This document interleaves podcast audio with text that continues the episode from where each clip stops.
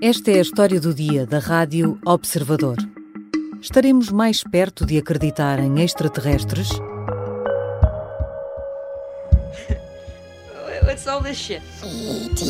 phone home. Oh my god, he's talking. Oh. E.T. phone home? E.T. phone home.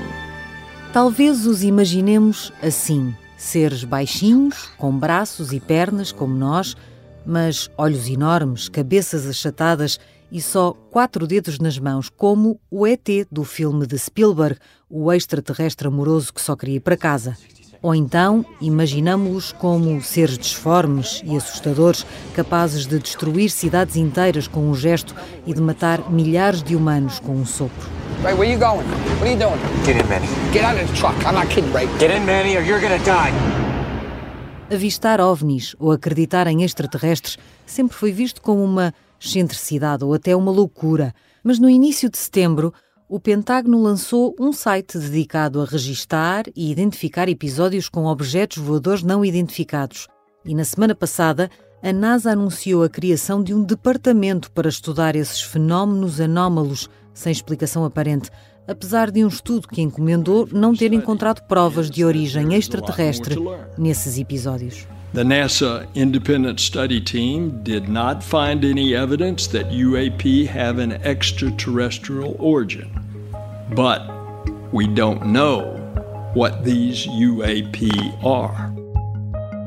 Como se explicam esses objetos estranhos avistados e por vezes filmados que espantam quem os vê? E o que querem dizer exatamente os cientistas quando falam na possível existência de vida fora da Terra? Vou conversar com Miguel Gonçalves, comentador de astronomia, autor da rubrica A Última Fronteira na RTP e comunicador de ciência. Eu sou a Sara Antunes de Oliveira e esta é a história do dia.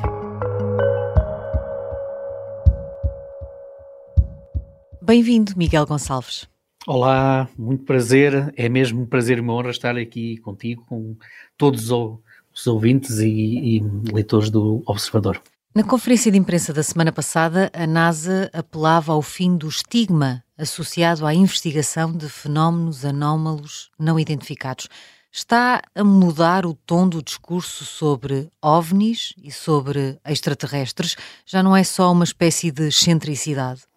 Sim, até isso está muito patente até na maneira como agora descrevemos este fenómeno, não é? Fenómenos anómalos não identificados. Já não são ovnis. Já não são ovnis, já não são objetos voadores não identificados e já não são discos voadores, que ainda é a designação anterior uhum. a, a tudo isto. E acho que até mesmo do ponto de vista do vocabulário, nós também estamos a caminhar para, um, de facto, dar um tratamento menos cêntrico, um, mais próximo do científico, a tudo o que são eh, estas, hum, estas questões.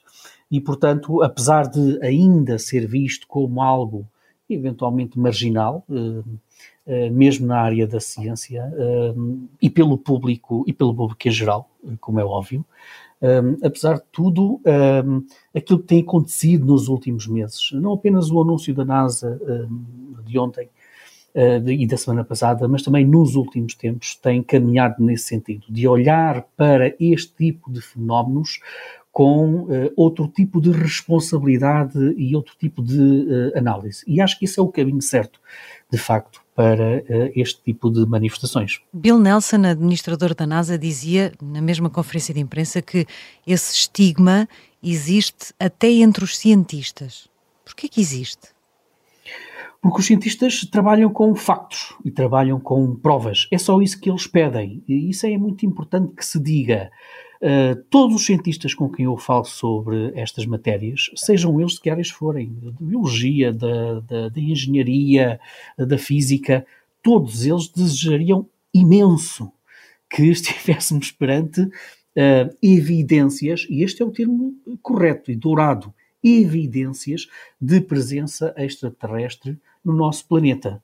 Mas o que é certo é que já são décadas e décadas de registros, mais ou menos sérios, mais ou menos explícitos, mais ou menos profundos, mas falha sempre aquilo que é o cerne, aquilo que é o fundamental em qualquer análise científica, que é a prova, que é ter algo que possa ser analisado por microscópios, por outro tipo de uh, instrumentação, e depois chegarmos a um veredicto sobre a origem terrestre ou extraterrestre daquilo que está à nossa frente. E, portanto, não podem pedir aos cientistas para trabalharem ou para aceitarem, digamos assim, algo que tem sido, até agora, à falta de provas, uma crença, sobretudo. Algo até muito dogmático. Isso é precisamente o oposto daquilo que é o próprio funcionamento da, da ciência. Mas fique bem claro, tomar à ciência e tomar aos cientistas que estivéssemos perante provas factuais, algo que possa ser testado, analisado, para então chegarmos a uma, a uma conclusão. Se calhar para este estigma de que tanto se fala agora associado aos extraterrestres e aos ovnis, também contribuem anúncios como o que vimos esta semana, na semana passada, aliás, no México, daqueles supostos corpos fossilizados de alegados extraterrestres. Há alguma base de credibilidade na suposta descoberta por este ufólogo que já foi desacreditado em, em episódios semelhantes? Sara, eu gostaria tanto, mas tanto, e acho que acabaste de dizer exatamente a questão mais importante, que é este jornalista que apresentou estas supostas múmias extraterrestres, ou estes fósseis extraterrestres, já tem até uma, ah, uma larga experiência negativa associada a este tipo de fenómenos. Ou seja, em 2015, 2016, 2017, ele já apresentou também fotografias e corpos mais ou menos parecidos com este, que depois não sobreviveram a uma análise mais crítica. Uh, e nem sequer foi apenas por cientistas, foi mesmo por pessoas, seus colegas, digamos assim, ovniologistas, não sobreviveram essas análises mais, mais críticas. Foi até desmontado, autenticamente, foram desmontadas estas supostas provas apresentadas já por este ovnologista.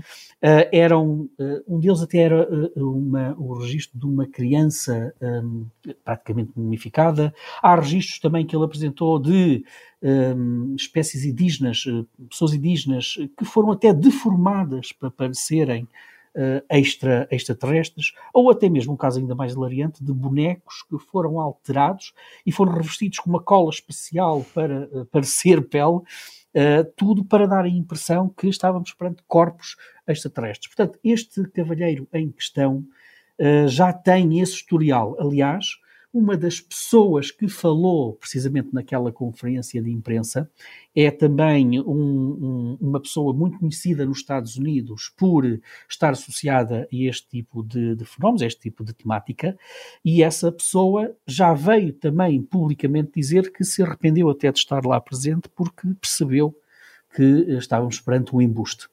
E aquilo que disseste uh, é também extremamente importante sobre esse ponto de vista, que é este tipo de espetáculos, e aquilo é um espetáculo, é um espetáculo certo. apenas, não ajuda em nada à dignificação que tem que ter este tipo de, uh, de temáticas. Isto à vontade para dizer isto, Sara, porque eu conheço e tenho amigos em Portugal que trabalharam precisamente nesta área com um tratamento científico quer nas ciências físicas, quer nas ciências comportamentais e humanas. Um, eh, eu estive até, sou muito próximo do, do professor Joaquim Fernandes, que quem está dentro desta área em Portugal, é uma das pessoas mais conhecidas nesta temática, foi um dos fundadores da Comissão Nacional de Investigação do Fenómeno OVNI, e portanto eu sei como é que pessoas que uh, têm um comportamento ético e científico irrepreensível gostam de analisar estas temáticas. E, portanto, aquele espetáculo que foi montado no México por este senhor é um atentado, é uma humilhação a estas pessoas que tentam, de facto, trazer para o campo da ciência, para o, para o, para o campo até da racionalidade e da sanidade, e agora até já estou a citar um dos elementos da NASA que foi confrontado precisamente uh, com, esta, com esta questão de, de, do México. Uh, e ela disse que não, nós queremos é trazer para a sanidade este tipo de, de, de, temáticas. E, portanto, não, não são este tipo de, relatos que ajudam um, à credibilização deste tipo de investigação científica. Que existe, que, que existe uh, uh, e que já existe há algum tempo. E que já existe há algum tempo, uh, Sara. Eu, eu, sei que, por exemplo, o meu querido amigo José Martínez Frias, geólogo espanhol que esteve também ligado ao Centro de Astrobiologia da NASA em Madrid, ele tem feito um trabalho extraordinário nas últimas semanas, nos últimos meses, ao colocar nas suas redes sociais todo um conjunto de estudos científicos, é importante que se note isto, científicos, de análise deste tipo de fenómenos. Ou seja, isto já é analisado cientificamente há muito tempo, com seriedade por parte de alguns cientistas, apesar de, uh, obviamente, ainda ser visto como algo um bocadinho marginal. Mas a ciência gosta deste tipo de coisas. É isto que faz. Isto é o cerne da ciência, a curiosidade. É encontrar algo anómalo, que é o termo que agora se utiliza. E a ciência adora trazer para a sanidade, para a ciência, para a claridade, aquilo que é anómalo. Mas não é decisivamente com eventos como este que nós vimos do México. E para trazer uma explicação àquilo que aparentemente parece inexplicável. Nós já voltamos à conversa com o comunicador de ciência Miguel Gonçalves. Na segunda parte, vamos tentar perceber se há alguma diferença entre acreditar que há vida fora da Terra e acreditar em extraterrestres, e se estamos mais perto de acreditar em qualquer uma das duas hipóteses.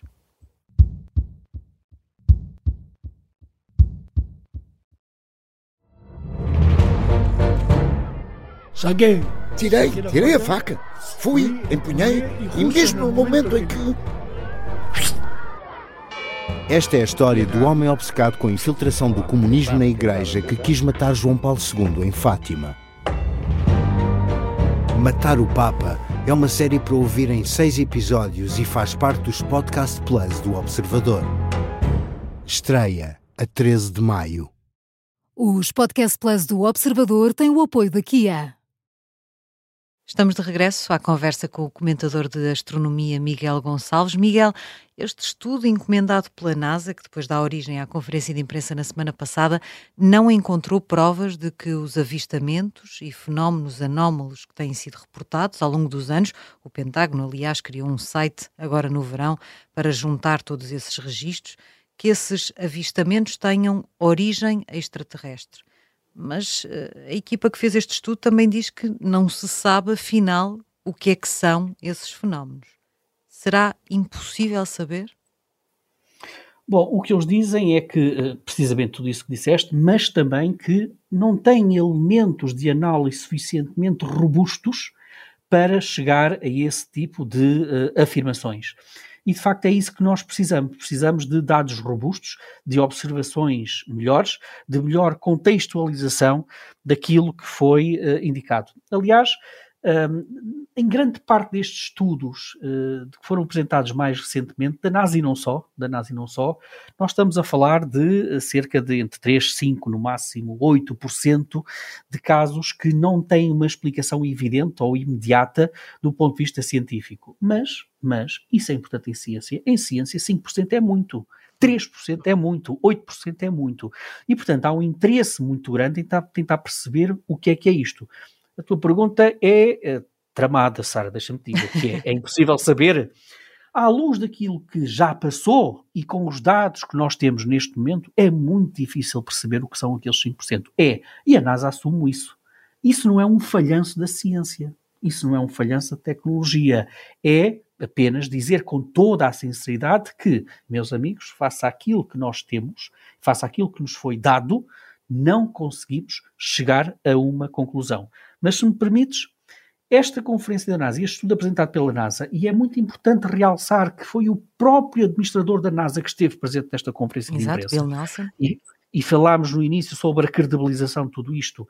Ter, a, a, a, digamos, o chefe máximo da NASA nesta conferência de imprensa é uma prova grande da credibilização que se quer dar a este tipo de, de investigação.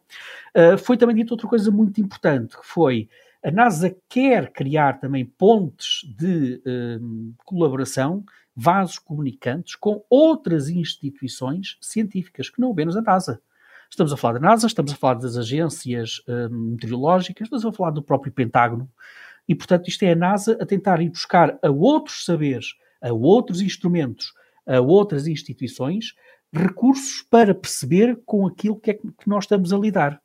E depois, a NASA também publicamente dizer que quer o envolvimento da população em geral uh, para perceber melhor tudo isto, é também um dos outros marcos muito interessantes daquilo que é o panorama científico hoje em dia, Sara, e que é importante dizer, que é aquilo que é chamada a ciência cidadã, e que é cada vez mais frequente, olha, por exemplo, na minha área, na astronomia, isso é fundamental, ou seja, eh, fazer com que haja uma uh, ligação, uma cooperação, uma cumplicidade cada vez maior entre a sociedade, porque afinal os cientistas não passam um dia a olhar para os céus, mas muitas pessoas passam, como é óbvio.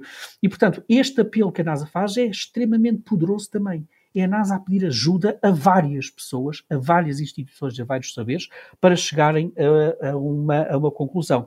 Mas há não aqui uma tentativa de eh, mostrar uma fachada de transparência que pode não passar de fachada. É que uma das críticas a este estudo é o facto de uh, só ter tido acesso a informação não classificada. E a NASA terá, pelo menos é assim que se crê, uma série de registros, a NASA e o Pentágono, uma série de registros que se mantêm confidenciais relacionados de facto com avistamentos ou episódios anómalos não identificados. Há Sim. uma tentativa de transparência sem romper totalmente com o secretismo? Será mais isso? secretismo há uma razão, certo? Há uma razão uh, perfeitamente até racional uh, para uh, ainda haver algum cuidado naquilo que é o tratamento e a disponibilidade ou a colocação em praça pública de muitos destes fenómenos e que se prende precisamente com questões de segurança e isto eu não estou obviamente a defender nenhuma teoria de conspiração. Nós estamos a falar de fenómenos aéreos que muitos deles, daí o próprio termo anómalos ou, ou, de não identificados que podem, podem um, dar a indicação que outros países, outras potências, outros grupos militares um, podem estar a desenvolver também todo um conjunto de outras aeronaves ou outras aeronaves de maior ou menor porte, como é óbvio, para outro tipo de fins que não apenas e tão só uh, uh, fins recreativos, como é óbvio.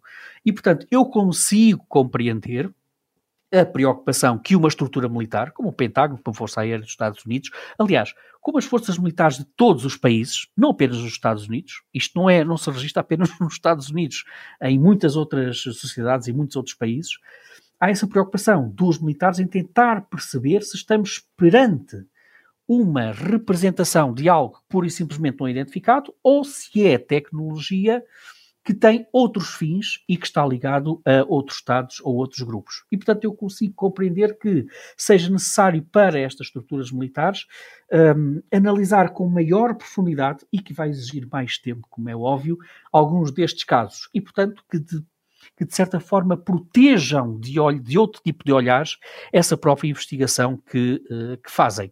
Mas uh, o que nós temos visto nos últimos meses é uma disponibilidade das estruturas militares e não só, aos poucos, colocarem cá fora esse tipo de, uh, tipo de registros. E, portanto, uh, eu creio que uh, não será propriamente por aí que nós devemos centrar esse, esse debate. E também, Sara, se permites, por uma outra, uma outra questão. Por que razão é que apareceu, por exemplo, o fenómeno do México? Por que razão é que nós estamos a assistir a cada vez mais interesse também na um, tudo que é OVNIs e também naquilo que é o próprio funcionamento da ciência? Porque, infelizmente, Sara, nós também vivemos numa altura em que nós temos torrentes, correntes de informação que é disponibilizado na internet, em vários fóruns, enfim, como jornalista saberás até bem melhor do que eu. Mas informação é diferente do conhecimento informação é diferente de conhecimento tratado, devidamente analisado. E, sobretudo, também é uma das tristes lições que nos deu a pandemia. Nós temos assistido a cada vez mais movimentos anti-ciência, cada vez mais movimentos conspirativos sobre uh, a ciência, que também, de certa forma, se reflete neste tipo de temática. Ou seja, é muito mais fácil hoje em dia nós uh, transmitirmos uma ideia conspirativa, seja sobre o que for, em que a ciência acaba por ter por ser uma espécie de elemento mau ou elemento que contribui para essa conspiração. E, portanto, é também muito, muito importante nós fazermos esta distinção uh, e também perceber que estes assuntos só se tratam e só têm futuro esta investigação com maior ciência, com maior cultura científica, com maior educação científica. If you ask me, do I believe there's life in a universe that is so vast that it's hard for me to comprehend how big it is? My personal answer is yes. O administrador da NASA, na mesma conferência de imprensa, disse que, pessoalmente, se lhe perguntarem, acha que há sim mais vida no universo para lá da Terra, mas às vezes há aqui uma confusão entre haver vida fora da Terra e falarmos de extraterrestres, certo? Quando dizemos que pode haver vida fora da Terra e que a ciência procura vida fora da Terra, estamos a falar necessariamente de homenzinhos verdes com três dedos e um olho na testa? Pois, Sara, é que ainda por cima podemos ainda complicar deliciosamente ainda muito mais esta questão. Porque tu referiste extraterrestres, falaste em homenzinhos verdes e isso tudo. No fundo, é uma questão também perceber o que é vida, se ela é fácil de aparecer, e mais, e quão fácil ou difícil é o passo seguinte, que é a vida inteligente ou denominada inteligente. Porque quando falamos de homenzinhos verdes, o imaginário popular e não só, hum. leva-nos para civilizações que visitam a Terra. Se visitam uhum. a Terra, quer dizer que têm que ser tecnologicamente muito superiores a nós. E, portanto, à luz de qualquer definição, uma civilização inteligente, como é óbvio. Portanto, vamos por partes. Uh, eu costumo dizer que nós vivemos uma época extraordinária, depois não digo que não foi avisado. e o que é que eu quero dizer com isto? Quero dizer que nós temos, hoje, ao dispor da ciência e dos cientistas, e portanto da cultura também e da sociedade em geral, todo um conjunto de telescópios, todo um conjunto de instrumentos na Terra, todo um conjunto de supercomputadores, inteligência artificial, todo um conjunto de ferramentas e tecnologia muitíssimo avançada que nos permite, pela primeira vez na história da humanidade, nós olharmos para o universo à procura dos elementos químicos, dos tijolos que fazem a vida como nós a conhecemos. E aqui temos logo um problema, Sara. Como nós a conhecemos. Nós só temos um exemplar que se deu aqui na Terra. Nós só temos esse exemplar. E, portanto, temos que avançar também com alguns preconceitos e com alguns antropocentrismos. Porque nós só conhecemos aqui na Terra e só conhecemos aquilo que aconteceu na evolução humana, pelo menos enquanto vida chamada inteligente. Mas o que é que nos diz a ciência? Com todos os seus instrumentos que temos hoje em dia. Diz-nos o seguinte: que aqueles tijolos que dão origem à vida, como nós a conhecemos aqui na Terra, que dão origem aos aminoácidos, dão origem às moléculas que nós conhecemos na vida, essa estrutura mais básica da vida está presente em muitos dos locais do universo. Está presente, por exemplo, nas nuvens gigantescas que colapsam para dar origem ao Sol, eh, para dar origem às estrelas e para dar origem aos planetas que giram à volta das estrelas. Descobrimos também já essas moléculas preciosas da vida a serem injetadas autenticamente em, em planetas bebés. E, portanto, nós sabemos garantidamente cientificamente é que, pelo menos, as condições, os tijolos para a vida, como conhecemos aqui na Terra, são vulgares, são frequentes, são numerosos, são diversificados no cosmos. Agora, o passo seguinte: um aminoácido não é vida. Um aminoácido em si uma proteína em si não é vida, mas é fundamental para ter vida. Portanto, qual é que é a probabilidade desses tijolos da vida se organizarem de modo a formarem uma célula, ou um ser multicelular, ou uma lombriga, ou um lagarto? Ah, aí já é outra conversa. Na Terra nós temos uma ideia do, de como é que a vida apareceu e como é que evoluiu. E, portanto, cientificamente, o que nós podemos dizer é que as sementes da vida estão por todo o lado. Isso é aquilo que nós sabemos agora. Agora, isto é muito interessante, Sara, porque eu vou fazer uma confissão muito íntima sobre tudo isto e que passa pelo seguinte. Eu entrei no curso de astronomia em 1996. Em 1995 foi quando foi anunciado uh, a descoberta do primeiro planeta a orbitar uma estrela parecida com o Sol. Hoje, Hoje, ano 2023, nós já temos confirmados mais de 5 mil planetas a orbitar em outras estrelas. E, Sara, aqui na proximidade, muito próximos deste bairro planetário que é o Sistema Solar, muito próximos de nós. Perto de nós há mais de 5 mil exoplanetas. E desses 5 mil exoplanetas, nós também já identificámos muitas dezenas deles que desconfiamos que se calhar até têm condições hum, condições uh, físicas, condições químicas, tem uma distância muito interessante e de segurança à sua estrela para poder albergar condições para ter vida. Atenção, para poder albergar condições. Não quer dizer que seja uma obrigatoriedade uma Terra, digamos assim, ter vida. Não é uma obrigatoriedade, porque por acaso ocorreu na Terra. Por acaso ocorreu na Terra. Mas olhando para o nosso sistema solar, nós olhamos, por exemplo, para os nossos planetas vizinhos, Vênus e Marte.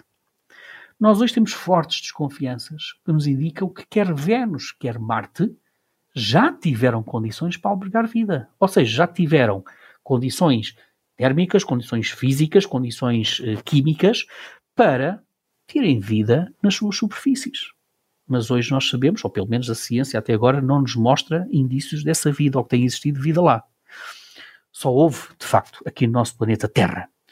E, portanto, todas estas, todas estas discussões convidam-nos a imensas provocações filosóficas. Mas porquê é que seria importante, ou, ou, aparentemente é tão importante para a nossa vida aqui, descobrirmos, ou para alguns confirmarmos, que a vida existe de facto noutros planetas?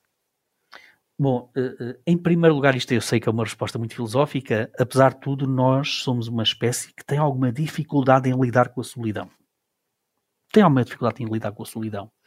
Depois, porque do ponto de vista científico é importante perceber se de facto este conjunto de átomos, de moléculas, de química de que nós somos feitos, são também um resultado mais ou menos inevitável noutros planetas com outras condições completamente diferentes da Terra. E tentar perceber o que é que de facto uh, significa a diversidade exobiológica. É tão simples quanto isto. Nós, por exemplo, temos, seres humanos, temos uma altura média que nos é dada pela nossa evolução química, mas que nos é dada também por termos um planeta com uma determinada força da gravidade e uma determinada, determinada pressão da nossa atmosfera.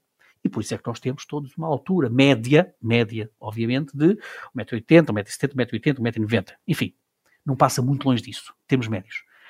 Como é que a vida pode aparecer e pode parecer fisionomicamente por exemplo, num planeta com uma gravidade maior que a Terra, ou uma pressão atmosférica menor que a da Terra. Ou seja, qual é a combinação física, química, ambiental que origina uh, a vida? É Já isso agora, que não vamos parar de perguntar até descobrirmos. Miguel. Não, e que obriga-nos a pensar em muitas outras coisas. Uh, e se me permites deixar esta provocação final, Sara, olhemos para o nosso sistema solar nós hoje, se tivéssemos que elaborar uma lista de sítios do sistema solar onde a vida pode aparecer, pode ter condições para aparecer, a Terra aparece logo em primeiro lugar, como é óbvio, porque nós estamos aqui. e, portanto, garantidamente existe na Terra. Mas depois olhamos para os outros candidatos, que nós já sabemos. Olha, por exemplo, uh, Europa, Ganimedes, Calisto, Titã, uh, são tudo luas luas geladas de Júpiter, de Saturno, Tritão, eventualmente, uh, em Neptuno, Marte, eventualmente. Mas se houver vida em todos esses lugares, Sara, é vida que só pode ser subterrânea. É vida que só pode estar por baixo de uma superfície ou em grandes oceanos. E quando eu digo grandes oceanos, é oceanos maiores que os da Terra. Estamos a falar de Europa, por exemplo, pode ter um oceano com cerca de 100 km de profundidade. E, portanto, quando olhamos novamente para esta lista só do nosso sistema solar, percebemos o seguinte: só há um lugar em que nós conhecemos vida, que é a Terra, e esse lugar é o único que tem vida à superfície da Terra. Todos os outros que podem ter condições para albergar vida são todos subterrâneos. E a pergunta que de, de desafio filosófico de provocação que eu deixo é: será que a vida será maioritariamente subterrânea e será que nós somos uns afortunados por termos a capacidade de ver estrelas e de vivermos num planeta à sua superfície? São estas provocações que os cientistas gostam. E talvez um dia façamos uma história do dia para tentar responder à pergunta daquela provocação. Obrigada, Miguel Gonçalves. Obrigado, Sara. Miguel Gonçalves é comentador de astronomia, autor da rubrica A Última Fronteira na RTP e comunicador de ciência. Esta foi a história do dia. A sonoplastia é de Beatriz Martel Garcia, a música do genérico é do João Ribeiro. Eu sou a Sara Antunes de Oliveira. Até amanhã.